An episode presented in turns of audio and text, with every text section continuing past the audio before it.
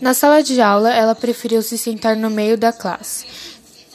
De começo, já não gostou de uma garota que ficava encarando-a a tempo todo. Chegou a professora e se apresentou. Depois pediu para os alunos novos se apresentarem e dizerem de onde veio. Logo em seguida, a professora explicou o cronograma do bimestre.